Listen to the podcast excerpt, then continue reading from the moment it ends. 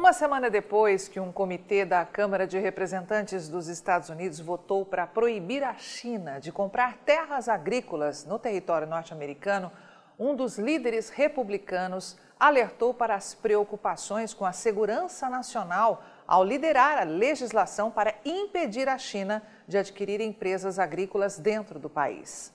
As restrições foram propostas ao mesmo tempo em que grupos empresariais buscavam a remoção das tarifas impostas aos produtos chineses remanescentes da guerra comercial sino-americana.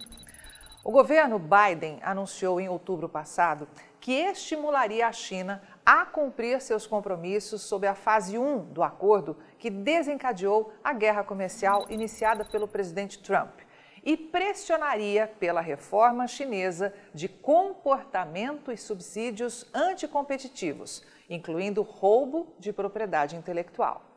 O governo declarou que consideraria exclusões tarifárias se os impostos aumentassem os custos para os consumidores americanos.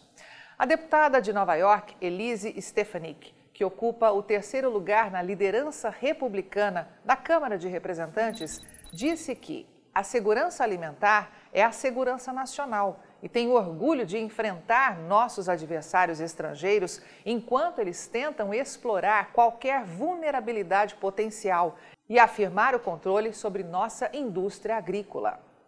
Rick Crawford, representante do Arkansas, reportou que a China é o principal cliente das exportações de alimentos e produtos agrícolas dos Estados Unidos e deve comprar um recorde de 36 bilhões de dólares em mercadorias no ano comercial que termina em 30 de setembro, o que representa quase um dólar de cada cinco dólares em exportações. Atualmente, os investidores chineses possuem quantidades relativamente pequenas de terras agrícolas nos Estados Unidos. Nós já mostramos em detalhes aqui no canal Mundo Rural Business que a compra da Smithfield Foods em 2013 por 4,7 bilhões de dólares pelo grupo Shuanghui Group, agora conhecido como WH Holdings, foi a maior entrada de uma empresa chinesa no mundo dos negócios dos Estados Unidos. A Smithfield é a maior produtora de carne suína do país. Apesar de alguma inquietação no setor agrícola, a operação foi aprovada pelo Comitê Interinstitucional de Investimentos Estrangeiros nos Estados Unidos, que é presidido pelo Departamento do Tesouro. O deputado do Arkansas, Rick Crawford, afirma que, apesar de pouco conhecido, o comitê tem o dever de revisar investimentos e compras de imóveis por estrangeiros para determinar o efeito de tais transações na segurança nacional dos Estados Unidos.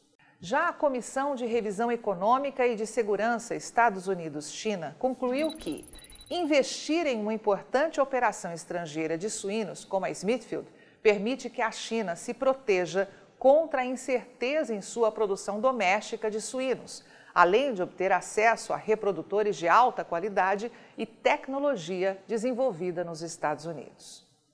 A pressão para que uma lei de promoção de salvaguardas e segurança agrícola e que proibiria a Rússia, o Irã e a Coreia do Norte, bem como a China, de qualquer fusão ou aquisição que resulte no controle estrangeiro de uma empresa agrícola dos Estados Unidos é grande. Os republicanos querem designar a agricultura e a biotecnologia agrícola como infraestrutura crítica do país e os legisladores de estados agrícolas e grupos ligados ao setor pressionam o USDA, Departamento de Agricultura dos Estados Unidos.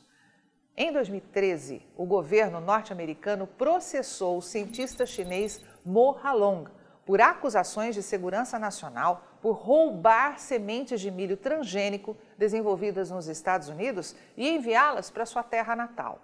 Mo foi condenado em 2016 a três anos de prisão por espionagem econômica. A Comissão de Revisão Estados Unidos-China destacou um moinho de milho a ser construído pelo Fufen Group em Grand Forks, no estado da Dakota do Norte. Em uma sessão de seu relatório intitulada Como os ativos agrícolas dos Estados Unidos ajudam a China, ressalta que o empreendimento estaria a 12 milhas de uma base da Força Aérea e seria particularmente conveniente para monitorar os fluxos de tráfego aéreo dentro e fora da base, entre outras preocupações relacionadas à segurança. Com sede em Shandong, na China, a Fufeng não é uma empresa estatal, mas, segundo o relatório, o seu presidente foi elogiado como um trabalhador modelo. De acordo com a TV CNBC, a base aérea de Grand Forks é o lar de algumas das tecnologias de drones militares mais sensíveis do país e um centro de rede espacial. A reportagem destaca que é um tipo de luta que só ocorre na América, colocando os direitos de propriedade e econômicos de uma comunidade contra os avisos de segurança nacional de funcionários de alto escalão na capital do país. Mas e aqui, no Brasil?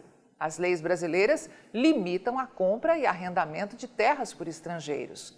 Porém, como já se sabe, existe um lobby fortíssimo para liberar terras agrícolas para compras de estrangeiros. Recentemente houve uma significativa alteração na Lei número 5709/71, que trata das limitações de venda de imóvel rural para estrangeiro. A validade e o alcance de dispositivos da citada lei ainda estão em discussão no Supremo Tribunal Federal, mas a pressão nos projetos legislativos que buscam facilitar as regras para esse tipo de transação, em substituição às regras vigentes, tende a aumentar. Especialistas dizem que as regras atuais abrem uma enorme possibilidade de transmissão de imóveis rurais para estrangeiros, independentemente das dimensões, ainda que de forma indireta, e que é grande a facilidade de formalizar transações fraudulentas ou simuladas no Brasil hoje. Mas o que é fato e o que é fake nos avanços do capital em áreas agrícolas das Américas? Já é possível, como reportam alguns especialistas, que estrangeiros comprem grandes áreas de terras agrícolas por aqui?